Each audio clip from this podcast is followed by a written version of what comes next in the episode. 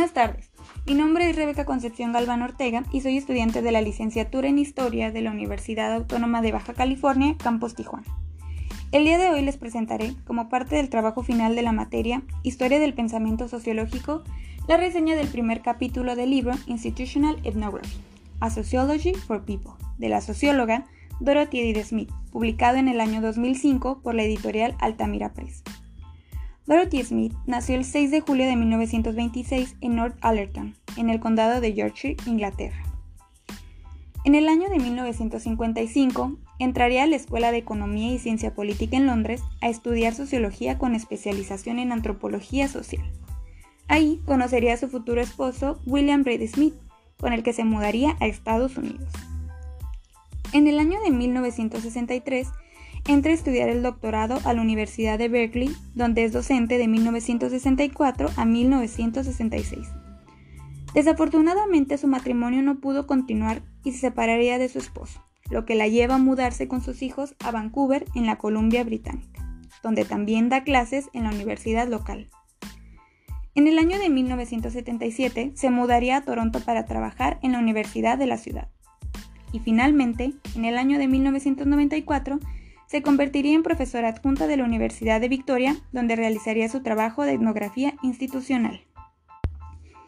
Las sociólogas Patricia Madu Lengerman y Jill Niebrush Brentley señalan en el capítulo sobre teoría feminista contemporánea del libro Teoría Sociológica Contemporánea del autor George Ritzer que, abro cita, su teoría sociológica deriva de sus experiencias vitales como mujer, que se mueven entre dos mundos los círculos académicos dominados por hombres y la vida esencialmente femenina de la maternidad en solitario. Cierro cita.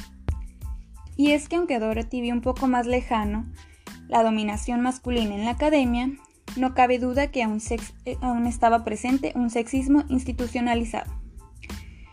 Los sociólogos de la academia veían con desconformidad la teoría feminista sociológica, pues como comenta Madhu Lengerman y Jenny Ebruch, pensaban que, abro cita, no encaja en ninguno de los tres paradigmas que han moldeado el objeto de la sociología, que son el hecho social, la definición social y la conducta social. Cierro cita.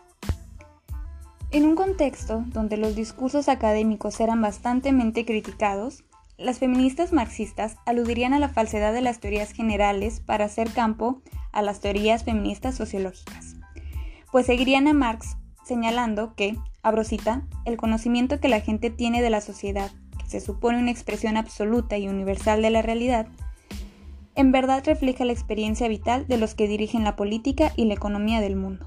Cierro cita. Lo anterior vendría a abrir paso a las teorías feministas contemporáneas, pues seguirían las teorías de opresión y eh, señalarían que las mujeres no solo son diferentes y desiguales, sino que se hallan oprimidas y subordinadas por los hombres.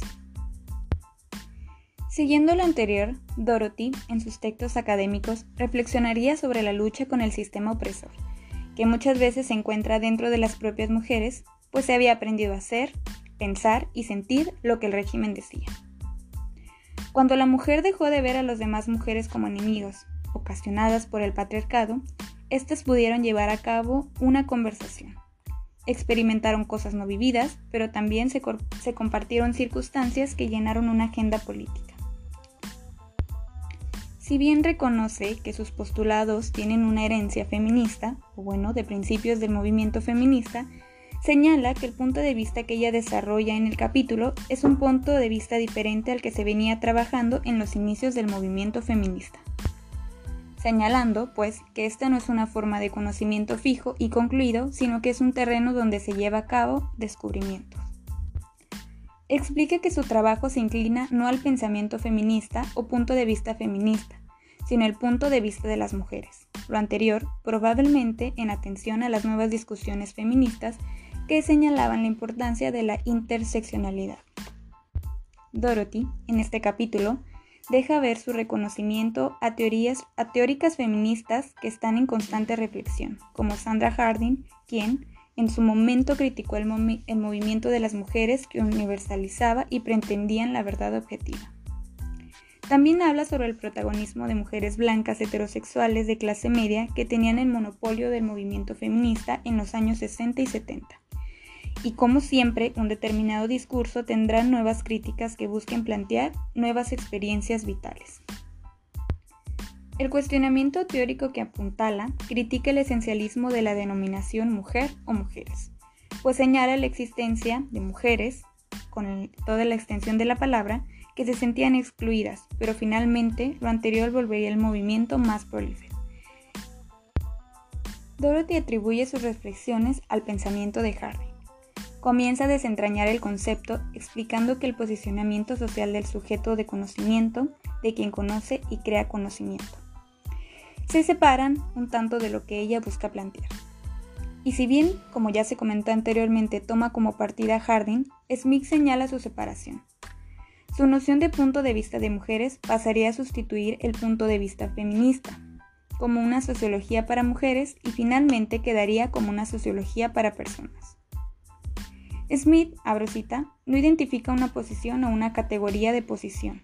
No identifica género, clase o raza en la sociedad, pero sí una etnografía institucional. Smith señala que su etnografía institucional es un método de investigación para aquellos sin un discurso científico social establecido. Su etnografía institucional trabaja sobre las realidades de la vida cotidiana y las experiencias, en una sociología que posiciona al sujeto, pero que cualquiera puede, ocupar. Es decir, busca una sociología que no objetive. Esto lo aprendió ella en su vida. Tuvo un choque al darse cuenta que era necesario cuestionar los fundamentos de la sociología. Para ello, habla de su vida personal, habla de ella para explicar sus ideas. Explica cómo no podía conectar con nada la sociología que enseñaba en las aulas. Habla de sus hijos, sus conejos, sus perros y su relación con su entorno que entendía perfectamente. Smith sigue la tradición del mundo cotidiano. Para ella, la vida personal puede explicar la teoría. Sin embargo, la teoría muchas veces no puede explicar la realidad. Es por ello que Smith no busca sociología que objetive. El capítulo logra, de manera clara y concisa, explicar no solo las formulaciones teóricas de la autora, sino que al integrar elementos comunes, el lector logra identificar el porqué de los resultados de la teoría. La autora no peca de orgullo, pues señala el legado teórico de otros investigadores que fueron esenciales en la formulación de sus postulados como Hart. Cuando habla de su trabajo, reconoce que puede tener fallas y ser criticados por las generaciones posteriores. Se puede apreciar que está en constante revisión del feminismo y las nuevas discusiones que surgen a su entorno. Sin embargo, su falta de conceptualización puede confundir sus intenciones de comprensión con un relativismo puro que no deja ver una postura que le identifique como una socióloga meramente feminista, como se le es catalogada.